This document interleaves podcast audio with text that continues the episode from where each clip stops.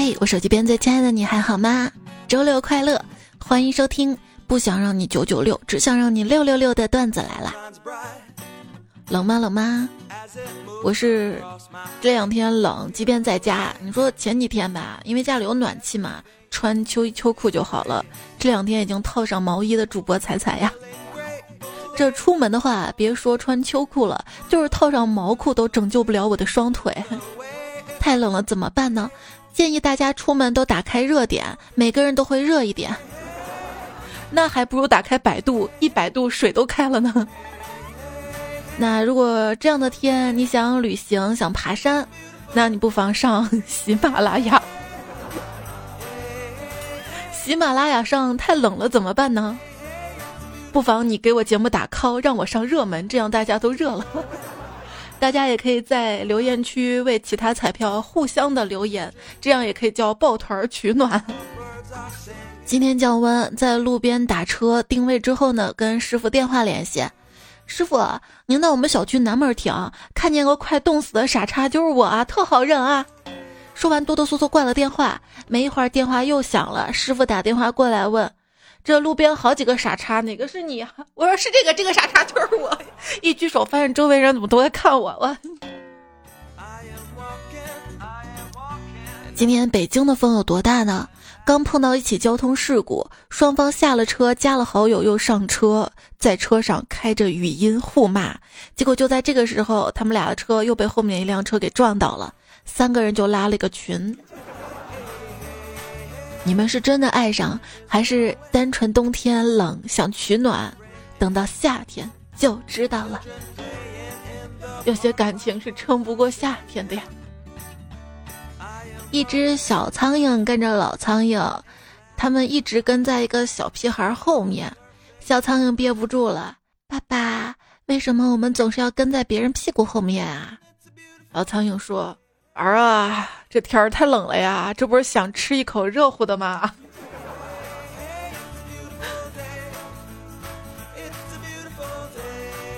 一只母鸡下蛋前，在窝口不停的咯咯哒、咯咯哒、咯咯哒、咯哒，大家都以为它马上要下蛋了。可是过了半天也没有蛋。只见母鸡红着脸出来说：“孩儿他爹，对不起啊，我没带手机，它出不来了。它咋出来？它？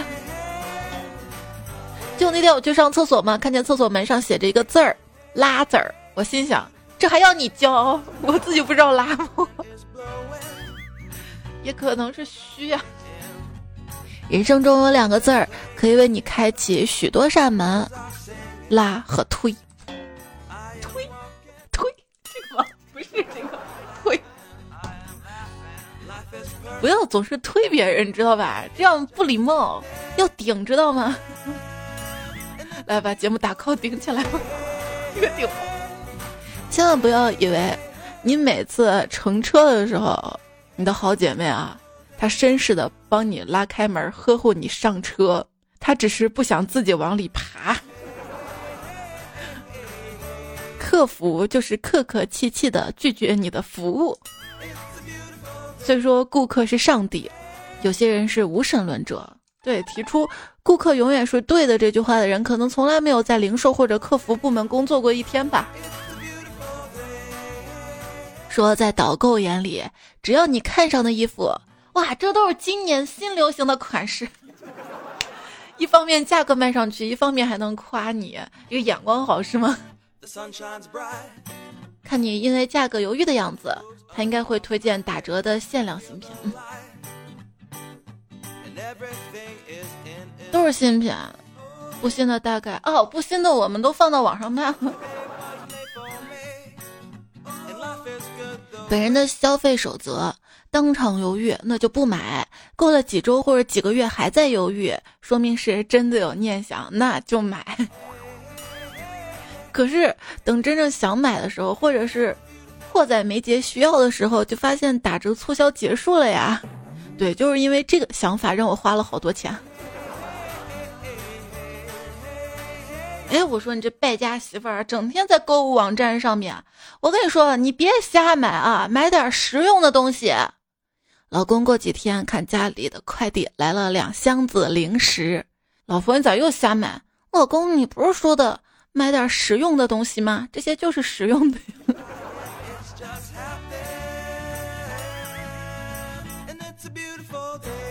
有人说。我的消费守则就是把这件商品和钱分开。假如别人无条件送这个商品和等价值的钱，我想要商品就买，我想要钱就不买。那大概大多数情况下都不买了吧？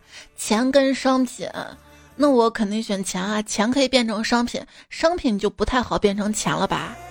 除非是限量版什么的。嗯，这个商品它是限量版，我可以买哈。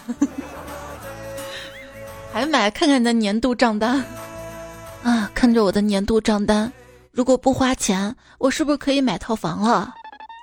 平时我跟你们一起哭穷，看到年度账单之后才明白，富婆竟在我身边，小丑竟是我自己。哥，借我点钱，干啥呀？我炸金花起了三个 A，没钱上了。你傻呀？拿着那个去银行抵押贷款呀？嗯，这可以吗？如果你想到一个绝妙的抢银行的办法，你如何保证自己特别安全的发财呢？想了想，可以把这个脑洞写成剧本，这样比较安全。你写的好剧本不一定能卖掉啊，好不容易出了，可能就被别人抄走了。你身边的朋友都是如何赚钱的呢？我认识一个人，他是卖强磁铁的，一套装备两三百，一个月营业额上百万。我说这有人买啊？他说他的顾客都是梦想着把磁铁扔到河里就能吸上宝贝的人。有没有吸上宝贝不知道，反正他是赚了一套别墅出来。果然，最好的生意是贩卖理想啊！大家都想着天上掉馅儿饼。真俗！我的梦想就是天上掉钱钱，但是不要砸晕我。二零二零年，甲买了特斯拉股票，赚了百分之二百；乙买了特斯拉产业链的股票，赚了百分之一百；丙买了特斯拉的车，一年赔了百分之三十。其实你要这样理解就好了。把电动车当成一个科技产物，既然是科技产物，你就可以跟数码产品分为一类的。像手机、电脑这种，随着更新换代技术的底薪，它会越来越便宜，对吧？所以电动车也是这样的。哦，这么冷的天，开纯电动车的你还好吗？电池续航是不是又跌了？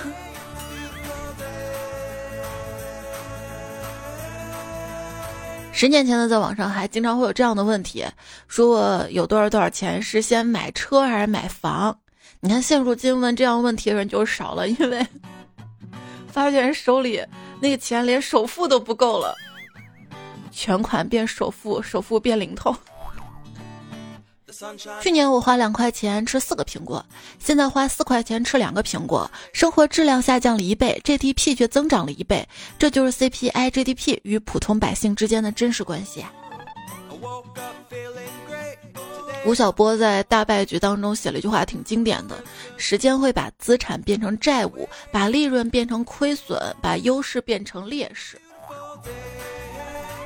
对啊，时间会把优势变成劣势。小时候你很瞧不起胡同口边嗑瓜子边家长里短的王姨李婶儿，如今你在网上乐此不疲的拉着路人侃八卦。小时候你很瞧不起隔壁家里蹲着做梦发财的二傻子，如今你瘫在沙发上转着锦鲤水逆服。小时候你很瞧不起祖辈论生肖啊、看八字啊、说媒那一套，如今认真学习星座，果断拒绝了一个双鱼座的男生。小时候你觉得大人一天到晚除了打麻将还是打麻将，真的无聊。如今你到点儿必然组团开黑，各种送人头。其实你并不比爷爷奶奶三舅五一高端，你只是赶上了看起来很美的网络时代啊。对啊，想想现如今我跟小的时候买的存钱罐儿挺像的，又胖又没钱。唉，今天的晚饭又成了问题。超市的试吃区没开呀！你比我强，好赖你还有钱买个煎饼果子。我现在出门骑电瓶车都不敢乱放，要是有人收费，我就得给家里打电话来赎人呢。电话费不是钱吗？真的，这天儿早上就别骑电动车了，冷不冷是一方面，嗯，主要是没电，你知道吗？早上骑着电动车，嘴里一直呼出白雾，加上包里面的水杯跟钥匙碰得叮叮当当响，在路过公交站台的时候，我觉得自己特别像一列蒸汽火车进站了。哈哈，我要牛逼哄哄的说，这站我不停，甩站。之前有灵魂拷问嘛，说这种天气还有出来上班的你，跟卖火柴的小女孩有什么区别？如今我想到答案，当然有区别了。你是打工人，人家小女孩是个体户，而且家族企业是吧？看看这段子，不仅是有梗的，还有杠的。跟别人说我讨厌谐音梗儿，和说我怕痒有类似的功效。不发谐音梗了，不为别的，就想回到天真无邪的日子。一条段子不一定会好笑，爱一个人也不一定会有结果。为什么你们对后者司空见惯，对前者却缺乏包容呢？你看你的那个电动车，大冬天的掉电掉成那个样子，你的手机掉电掉成那样都关机了，你都对他们依然那么包容，对我呢？你们也要对客服好一点啊！我一个闺蜜是幺零零八六的客服。昨天接了一个客户打进来的电话，喂，我电话被充了五块钱话费，你给我查查咋回事啊？这闺蜜不敢怠慢，立马给查。原来她上个月参加了某个活动，赠送了五块钱，本月返，就告知了。结果这客户哼了一声说：“我以为你们瞧不起我，以为我穷的交不起话费了呢。”那天我还看了一篇文章，说知道有钱人为什么那么有钱吗？一个回答说：“因为有钱人在乎钱啊。”嘿，我想了想，难道我就不在乎钱了吗？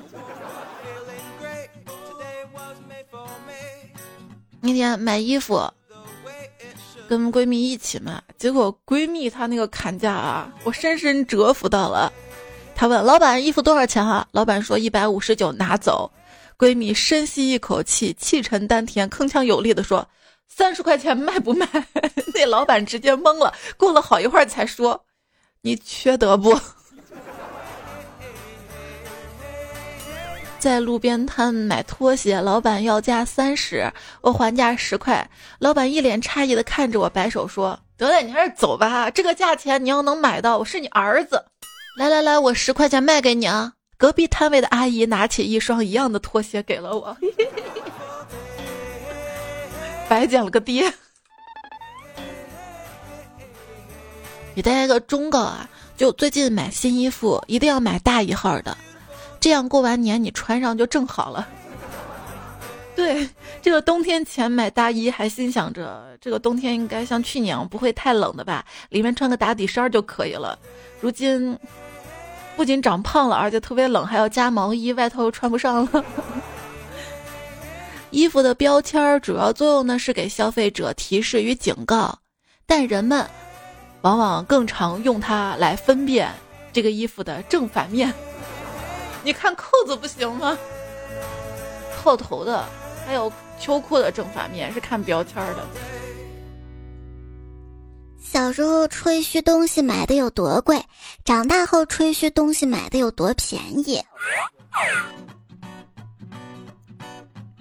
苹果呢会让人联想到红色，但苹果味儿的饮料就会让人联想到绿色。有没有发现，被水冲淡的饮料还没有水好喝？哎，我告诉你个秘密啊，彩虹是水味儿的。所以说，喝白开水的时候也可以说，其实我在喝彩虹，浓缩彩虹。说的可清新脱俗了，是不是？喝奶茶的时候，我陷入沉思。奶盖不就是 bra 吗？现在禁塑令下来了啊，奶茶送纸吸管，你插得进去吗？我觉得插还不是一件特别难的事情，就是那个纸吸管对于爱咬吸管的我来说是一种惩罚，一下就糊了。换勺子，嗯，用勺子吃奶茶的珍珠。当时我就在想，如果奶茶的珍珠再多一点的话，这其实也是一碗木薯粉汤圆呢。无心。一份奶茶十几二十一杯，这么想想还不如喝健康营养的鸡汤呢，对不对？喜马拉雅跟汤小罐联名款的原味老母鸡汤，一罐是四百克，四罐一箱，淘宝价七十五块八，喜马专属日常价六十九块八，现在主播推荐价只要四十五块八，截止到一月十四号，限量一千份，先到先得，而且现在下单呢就可以送二十五块八的便携汤杯跟九块九的米粉包两包，走过路过不要错过。带货任务。他们宣传说说这个鸡汤嘛，全是用老母鸡炖的。当时我就有个疑问：母鸡都用来炖汤了，公鸡有什么用呢？公鸡有什么用？直到早上起床的时候恍然大悟，嗯，它还可以叫我们起床呀。每天一早起床，我就会纠结，到底是躺下完成没有完成的梦，还是起床去实现我的梦？其实要我起床挺容易的，关了 WiFi 我就起了，手机没电我就起了，有特别好吃的我就起了，喜欢的人找我约会我就起了，就这么简单。起床我已经用尽全力了，我没有力气再工作了。你已经尽力了，这句话呢是表扬还是侮辱，完全取决于你的表现有多差。好像是这样的。我们就当是表扬呗，心要放大一点儿。虽然我啥也不会做，但是奖励自己的时候一套一套的呢。你通常会奖励自己什么呢？在内心给自己点个赞。对，就是当每一次有人给我点赞，我都要重新欣赏一遍自己刚刚发的内容。你是不是也是这样呢？嗯，我果然很赞。哎，为啥点赞那个图标通常都是大拇指？小拇指就不能点赞了吗？好多页面点赞那个爱心什么的那么小，也就小拇指好点一点啊。小拇指绝对没有想到自己演化了几万年都没啥事儿干，突然有一天要撑起半个手机的重量。大拇指也没想到，几万年了好像没我啥事儿，长得这么短，现如今要打那么多的字儿。宿舍今天停电，正当我感慨什么时候来电的时候，一个二婚室友冒出了一句：“手机开个来电提醒不就行了吗？”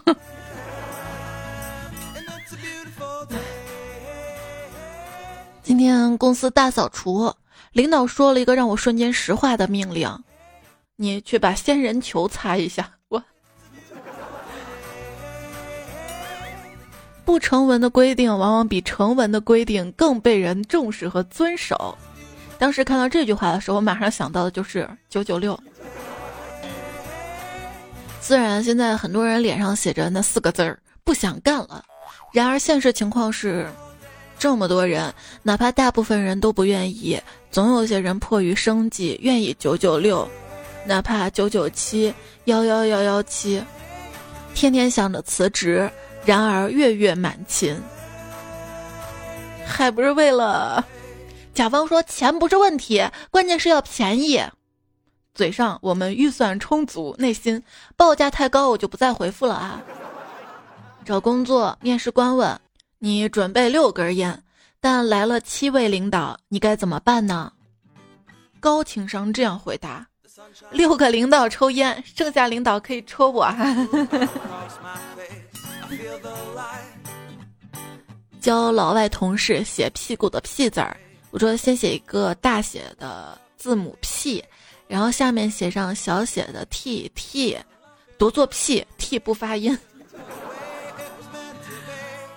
还教啥教？赶紧写 PPT。哦哦。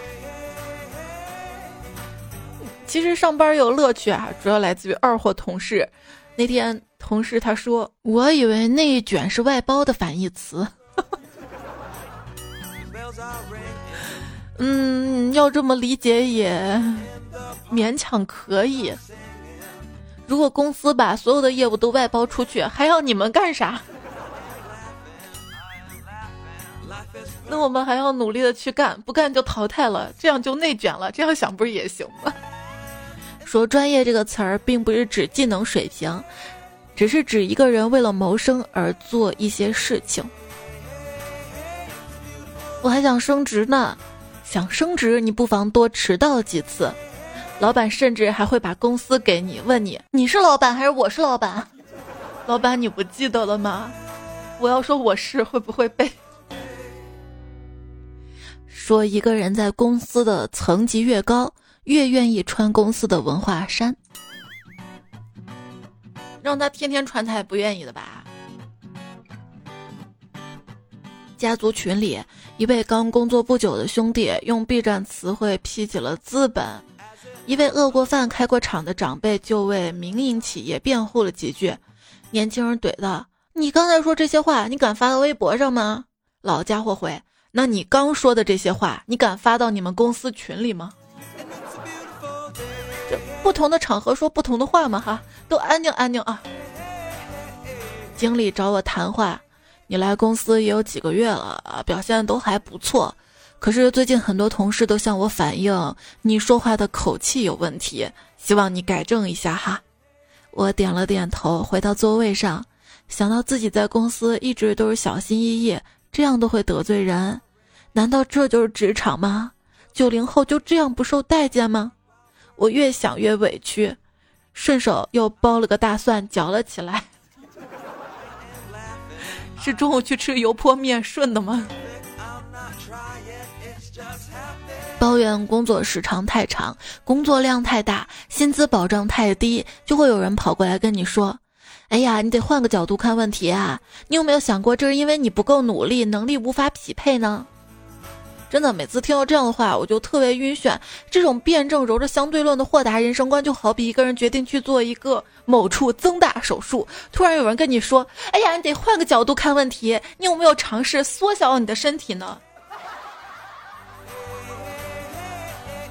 好家伙，供应商成为继临时工、实习生之后又一个背锅侠的代名词。有时候，为了度过精神健康的一天，我们不得不假装身体不健康请假。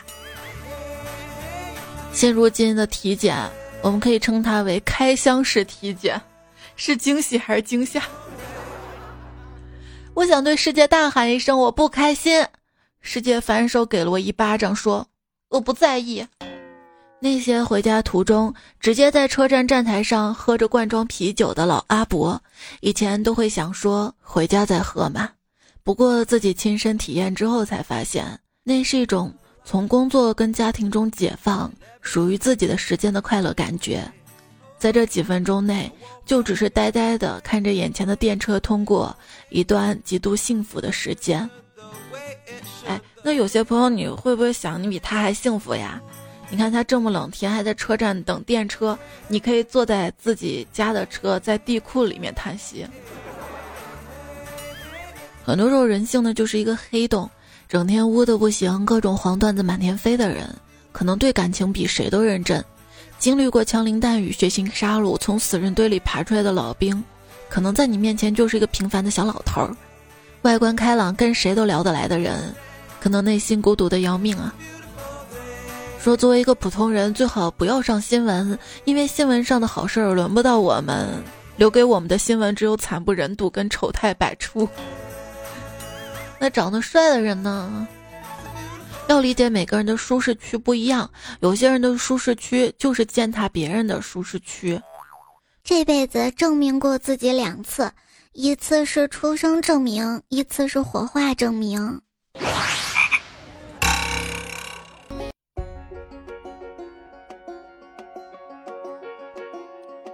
大家对人在出生之前是不存在的，没啥感觉，但一想到人死了以后就不存在了，会通常很恐惧。没爱之前也没啥感觉，爱过之后，哎，全是悲伤。小明这个人啊，一辈子特别的窝囊，行将就木之际，渴望被人夸一次，这份执着感动了老天爷。老天爷于是派了一个大夫过来跟他说：“你这病吧，厉害了。”啊，这个段子扎心了。最近呢，大家总是在讨论猝死这个话题。看到一段话啊，猝死是存在的，这是真实的一个故事。有个人在死去前一天都还很有精神，身体也没有特别不舒服，健康检查也正常。结果早上没有起床，家人叫醒他时，发现他已经在被子里变得冰冷了。原因就是慢性的睡眠不足，等到死就太迟了。在活着的时候把这件事儿传给大家，重新审视一下自己的工作环境跟生活习惯吧。我我我我不忍直视我。哎，我要死了之后，给我烧周董的歌，重点全部。看到这条留言下面有人回：“我可以死在你旁边吗？我没钱开会员。”在你的整个人生当中，其实你都是在不停的为自己的葬礼招募到场来宾。你看，都是一群老朋友。如果我死的够早的话，我葬礼来的人就比你多。对地球而言，棺材就像一颗颗富含营养的小胶囊。那有一些有害病毒致死的人的棺材就是毒胶囊了吧？树木其实也是一种太阳能电池。放眼整个银河系，树木大概比钻石更稀有。树木比钻石更稀有，这就你不给我买钻石还绿我的原因。只能忍了。说忍者啊，只露出眼睛，而忍者神龟只遮住眼睛。我用我的双眼看书，看到一句话，感觉非常有道理，分享一下吧。这句话就是早点睡觉吧。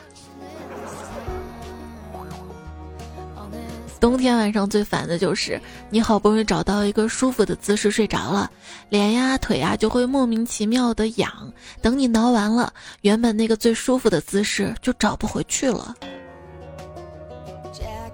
我入睡最关键的不是把你的身体调整到一个舒服的位置，而是把内心调整到一个特别舒服的位置。为了睡，你必须先要假装睡着。当你在不该睡觉的时候睡觉，睡眠质量会有所不同。好困啊！打哈欠，它会传染的，对吧？像打哈欠一样会传染的还有什么？我发现了一个，还有呕吐。为什么打呼噜这事儿不会被传染呢？你会发现，你周围打呼噜的人睡得很好的时候，其实他们在偷走同室友的睡眠。就是因为你昨天晚上打了一晚上呼噜，哎呀，我困了。你看我黑眼圈都快长到后脑勺了，因为黑黑黑眼圈，所以就喜欢戴着墨镜自拍。其实再戴上口罩，你会显得更美啊。说二零到三零年后的小孩可能会因为自己妈妈曾经在网上发的滤镜照片被同学嘲笑。我有先见之明，我现在不发我。有些人就以貌取人，我没有，你还不以貌取人？想想你对蛾子跟蝴蝶的态度吧。而且会发现，虫子速度越快，我们就越害怕。你怕恐怖片吗？说不被恐怖片吓到的一个诀窍，就是要站在鬼怪的一方支持他们。有些人因为懒惰。大概有成千上万张什么什么前的照片而没有等到那张什么什么后。就有时候我做菜嘛，发现这个菜真的太完美了，做出来我才想到，哎，我没有拍做菜前的照片嗯。依然收听到节目的是段子来了，我是彩彩。这个节目呢是在喜马拉雅 APP 上更新的，也希望你可以关注一下我，这样我下次更新的时候呢，你可以收到提醒。我的微信公众号是彩彩，也要关注一下。微信公众号也是彩彩，也可以搜 C A I C A I F M 找到我。在我微信公众号的对话框输入“晚安”，每天晚上十点左右呢，可以收到我的晚安语音，还有晚安文字。如果这天晚上要更段子来的话，也会有节目更新时间的提醒。平时遇到任何想要说的话、搞笑段子、听节目的留言，都可以在喜马拉雅最新一期节目留言区告诉我。苗苗迷路说：“我终于想起个搞笑的事儿。”我们来看看啊，他说。五年前，我朋友花五百买了一件羽绒服，穿了一年，觉得放柜子里占地方，就放某鱼卖了二十五，还包邮。结果因为买家太远，衣服太厚，邮费花了三十。到了买家告诉他，衣服兜里发现了二十块。他说他的人生就是一个笑话。这个买家如果足够善良的话，可以把钱转给他的。微微爱柠檬说。哎，这一年别的没赚到，体重绝对赚到了。叶枫说：“我认为一个男人，要么有钱，要么有颜值，要么比较暖，不然你凭什么拥有爱情呢？女孩子总要图你点什么吧？你什么都没有，她图你什么？图你能气她，在她生气的时候跟她抬杠吗？呵呵，如果上述要求都没有，却拥有对象，我只能恭喜你，要么遇上海王，要么遇上炮皇。”嗯。木子浩说：“男人如果没有任何特长，那么也只有满目自信才能活下去呀，没毛病。”我一个朋友，他相亲相当一名优质男生，旁敲侧击的了解他前女友的事情，好像是做微商。大家也知道啊，女生的八卦心理，于是他以客户的身份加了他，买了货，并要求送货上门。直到现在还活跃在他的朋友圈里，随时了解他前任的动向。哎，女孩心思就这么细腻啊！夜风微凉说：“其实我存过你的照片，也研究过你的星座，你喜欢的东西我都研究过。我远比你想象中爱你，但我没说。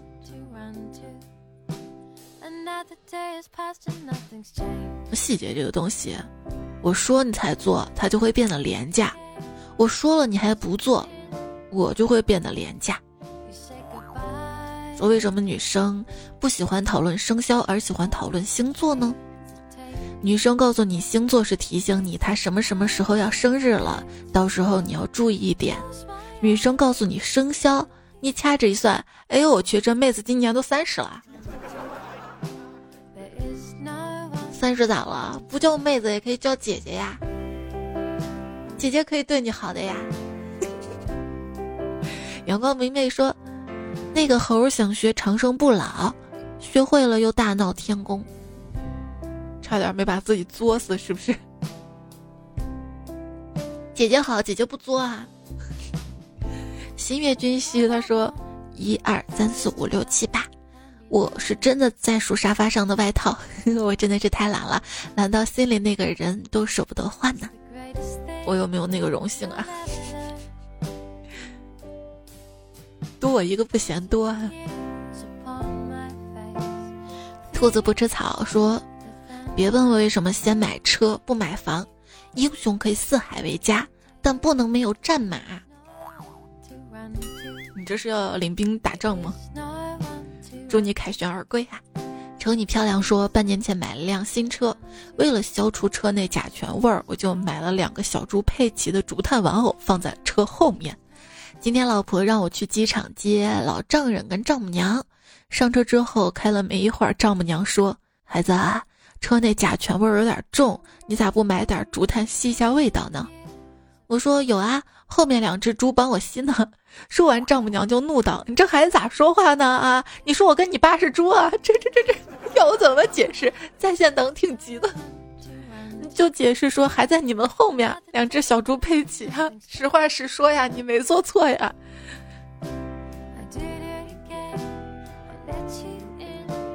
苞米地里有情况说，昨天去婚姻介绍所登记征婚，阿姨让我填征婚要求，我思索良久之后提了两点：女的、活的。阿姨瞄了我一眼，冷冷的说：“你年纪也不小了，怎么要求还那么苛刻？”难道要冥婚吗？还是瞅你漂亮。说我奉劝女孩子们，以后找男朋友之前一定要带他去医院做个全面检查，不然以后你给他发微信，他说他没看到，这是瞎；你给他打电话，他说没听到，这是聋；还有你约他去逛街，他说腿疼，这都是病。女孩子记住了吗？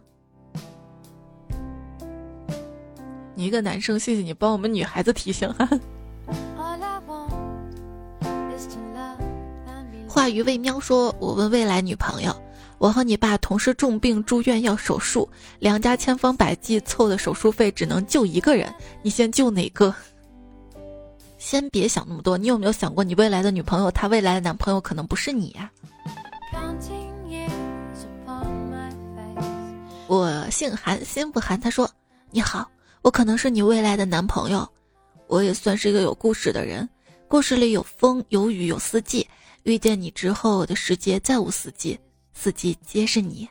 我喜欢你，我遇见过很多人，也看过很多风景，闻过很多味道，见过很多云，可我从来没有见过你。你竟然会笑，你这一笑笑得我心坎里了。我觉得我应该是喜欢上你了，因为看见你后，我的心不会慌，我的手不会抖，我只想拥有你，只想奔向你，与你一起奔向那遥不可及的梦。不对啊，不是说爱上一个人内心是忐忑的吗？心会跳，手会抖吗？未来的男朋友，你能现在出现吗？我不要未来，我就要现在。昵称暧昧上头，真像极了爱情。他说，昨天夜里压力太大，又生理期，随口跟男友抱怨了一下。没想到今天天还没亮就听到敲门声，被吵醒的我气呼呼打开门，刚想说点什么，还没出声就被拥入一个熟悉的怀抱。我没想到他连夜坐飞机来到我身边，还带我出国玩几天，要让我放松心情。哎，你说这个人怎么这么不懂事儿啊？随随便便就扔下了好几天工作来陪我，当老板也不能这样啊！然后底下像个橙子回复他说。醒醒呀，喂，醒醒！半仙米说：“女神对屌丝说，我要上飞机了，晚点再联系你。”等了好久，屌丝终于忍不住主动联系女神：“你为什么没联系我呢？”女神说：“因为没有晚点呀。”风捕快回复说：“那早点呢？早点被彩彩吃了吗？”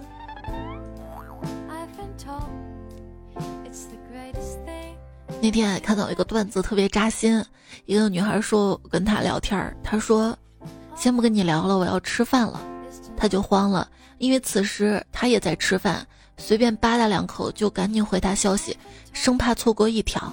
他每次吃饭啊、睡觉啊，总之宁可不吃不睡，要第一时间回对方的消息，而对方呢，他全心全意，而对方却只是抽空的一个消遣呀。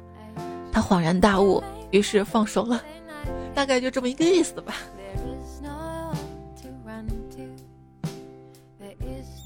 像个橙子说，想起来跟朋友聊到接骚扰电话，经常接到培训机构问要不要给娃报辅导班儿。喂，我们自己才刚毕业，没有结婚。然后朋友说有次他讲啊，我们家孩子要考研啊，有没有考研培训班一对一那种啊？就英语、政治、高数那些。然后对方就挂了。二奶奶家的小仙女说：“有一月二十号那天回家的吗？高铁哟。知道为啥现在就开始问啊？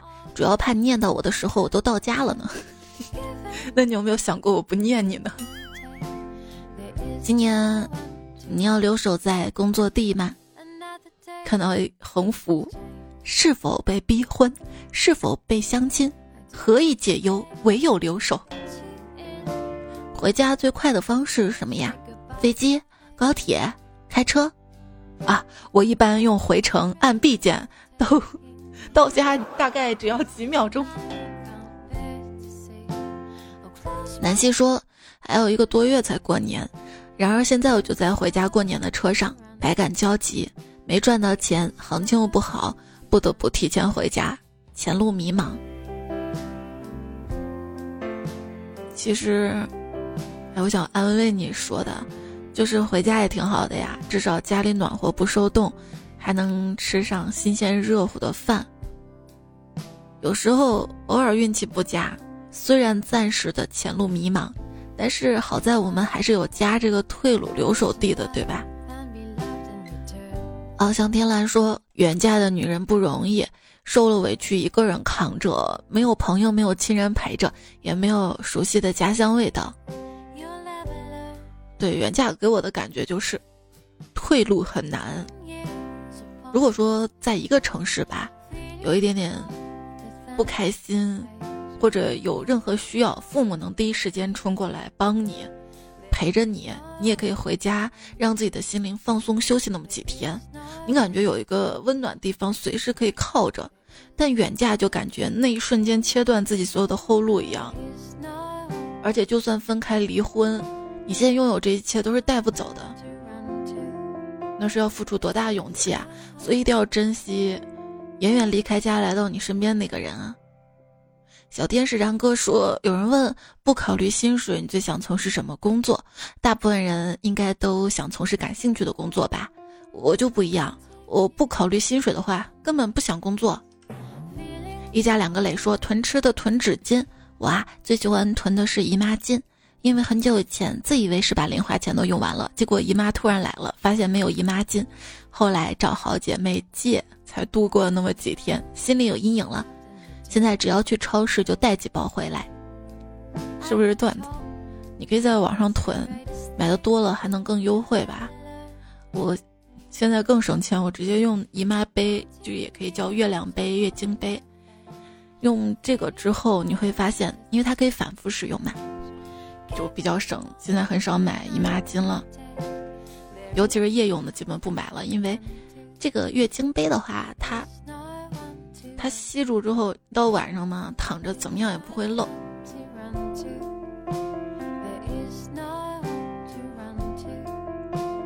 雨中我独自等待，说彩彩，为什么听到你读我发的段子，我会肉麻害羞？你说我是不是太敏感了？哎，没办法，还是太年轻。听友五六三五说，单身简直太幸福了，我都羡慕单身时的自己。可惜现在一个人照顾两个四岁以下的孩子，每天崩溃啊！我懂的，谁又没个孩子呢？但是很早之前我在微博上不是写嘛，别觉得孩子现在是拖累，等他长大之后会带着你跑的。等到那个时候啊，你会发现自己跑不动了。小妖说。树有树洞木已空，我把烦恼放心中。不见当年回眸人，风对树洞嗡嗡嗡。solo 兔说，听到其他主播说在卖鸡汤，我立马来你这儿下单。我是不是有点坏？好样的，做的漂亮。林简说，一寸光阴一寸金，听了彩彩贼开心。冬眠小熊的树洞说，二零二一年了。又要制定新年计划，于是拿出来二零二零年没有完成的，二零一九没有实施的，二零一八没有执行的，二零一七没有落实的，二零一六没有开始的，二零一五年的新年计划。三氧化先说，绝对的判断往往会带来相反的结果。这句话啊，我翻译成地球用语是：不要立 flag。翻译成地球用语，它原先是哪个球的？是小狐狸说，青蛙思想封建，坐井观天是负能量；而癞蛤蟆思想前卫，想吃天鹅肉，有远大目标是正能量。最后，青蛙上了饭桌，成了一道菜；癞蛤蟆上了供台，改名叫金蝉。是指小吊鸭说。Hello，手机边最亲爱的你，欢迎收听送货不想闯祸。现在这样闯祸不让送货段子来了，我是主播彩彩呀。你是送货的时候有感而发吗？大冬天送货应该很冷很辛苦吧？送你汤包，这位彩票昵称叫纤弱的汤包，他说加油加油。虽然每一期不一定准时听，但时间再长，都会把所有的听完，做一个幸福的听众。括号，因为自己做不了主播呀，可以试试的嘛。杰尼蝉没有腰说，每次都是一期节目听好几遍，因为一句都不想错过。嗯，方有缘说，彩呀，真让你说着了，我的喜马积分都是给你留的，可每次只能点两次 call，各位有啥高招？你把之前也 call 上吗？剩下你留着，以后万一还有节目，对吧？思维长肉了，说打 call 的话，我这嗯，一百三十九万积分什么时候能用完呢？慢慢用啊，积分不是还可以换会员什么的吗？乐牙爸说听段子来了四部曲，点赞打 call 评论完播。小雨之说这么冷天气，愿意伸出手给你点赞的人，一定很喜欢你了，懂吗？懂吗？是是是说。观众、听众们也没有对你多好啦，只是你自己很优秀、很努力啦，感谢自己吧。我觉得他们对我挺好的呀，你觉得他们对我没多好，是你的态度对我没有别人那么好，你觉得没那么好，但是我觉得其他彩票对我很好。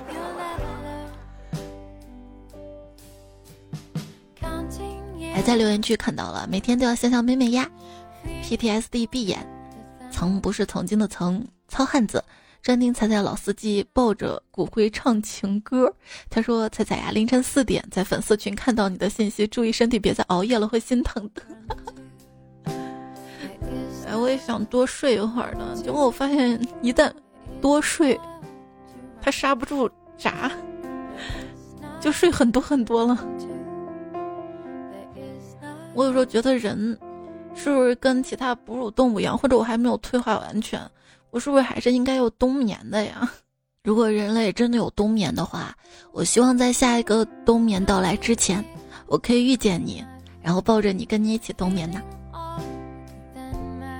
好啦，闭上眼睛，快睡吧，要跟你说晚安啦。下期节目我们再会喽。上期沙发呀，上期沙发是牧羊人海盗船长幺三九，保之后词海盗船长。洗个场再掏小姨子，多多点赞会变好看，多多留言会变有钱。